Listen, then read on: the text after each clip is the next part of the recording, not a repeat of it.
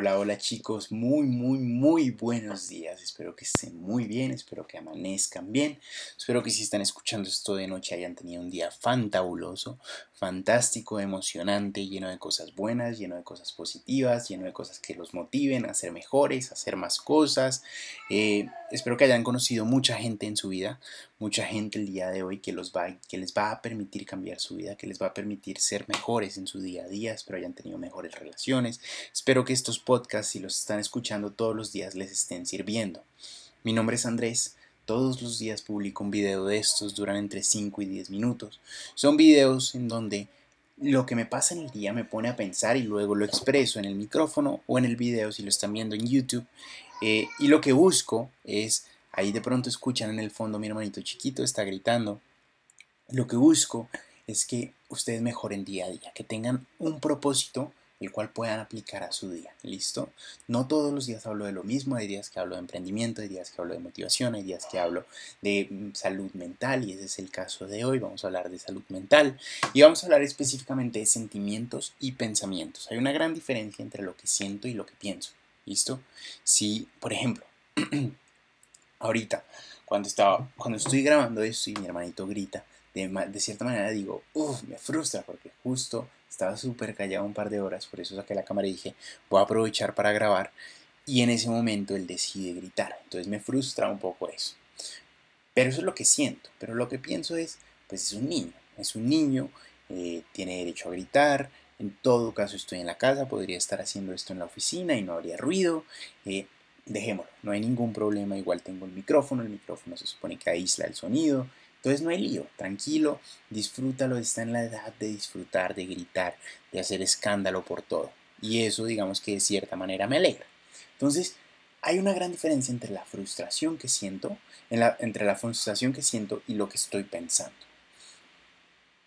Si yo solo me dejara guiar por la frustración, entonces salgo y le digo, José, no grites, ¿cierto? Porque mi sentimiento es negativo, pero mi pensamiento es positivo.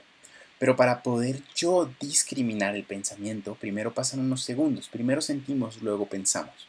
¿sí? Y si nosotros no nos acostumbramos a analizar nuestros pensamientos, todo esto nace de una conversación que tuve esta semana con una amiga en donde me, me dijo, oye, piensa en esto, los sentimientos y los sentimientos son distintos. Entonces, si yo no discrimino mi pensamiento, el por qué me estoy sintiendo así y qué puedo hacer al respecto y cuáles son las perspectivas y las consecuencias, me voy a dejar guiar por los, los sentimientos. Y hay veces que eso es positivo. En el amor, déjate guiar por el amor. Si le quieres dar un abrazo a alguien, dale el abrazo. Si le quieres decir te quiero, dile te quiero, ¿cierto? Si le quieres regalar algo, regálaselo. Es bonito, es positivo guiarse por el amor. Pero cuando son sentimientos negativos, como la frustración, como la ira, como la desesperación, ¿cierto? La, la frustración, que es lo que yo estoy sintiendo en ese momento, no te dejes guiar por el sentimiento.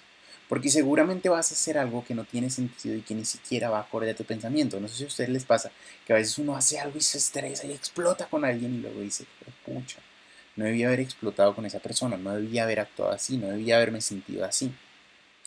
Bueno, pues muchas veces es porque actuamos con el sentimiento y no desglosamos ese sentimiento para encontrar cuál es el pensamiento detrás.